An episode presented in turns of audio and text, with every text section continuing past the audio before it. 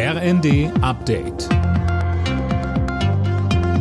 Stündlich neu. Auf den Punkt informiert. Ich bin Finn Riebesell. Guten Tag. Der Bundesrat hat den Corona-Regeln für die kalte Jahreszeit zugestimmt.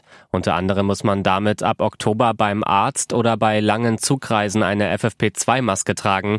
Mehr von Tim Britztrup. Im Flieger fällt die Pflicht, eine FFP2-Maske zu tragen, dagegen weg. Falls sich die Corona-Lage lokal verschlimmert, können die Länder weitere Maßnahmen beschließen. Beispielsweise kann auch eine Maskenpflicht in Schulen ab Klasse 5 ausgesprochen werden.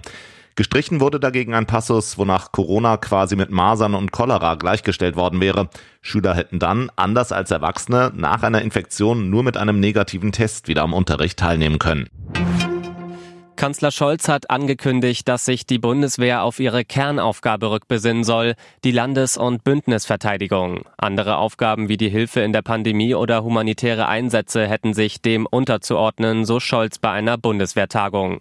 Und weiter. Als bevölkerungsreichste Nation mit der größten Wirtschaftskraft und Land in der Mitte des Kontinents muss unsere Armee zum Grundpfeiler der konventionellen Verteidigung in Europa werden, zur am besten ausgestatteten Streitkraft. Das ist das Ziel. Und dass unsere europäischen Freunde und Partner dieses Ziel nicht als Bedrohung empfinden, sondern im Gegenteil als Zusicherung und Versprechen, sollte uns Ansporn sein. Die deutschen Tochterfirmen des staatlichen russischen Ölkonzerns Rosneft kommen unter Treuhandverwaltung.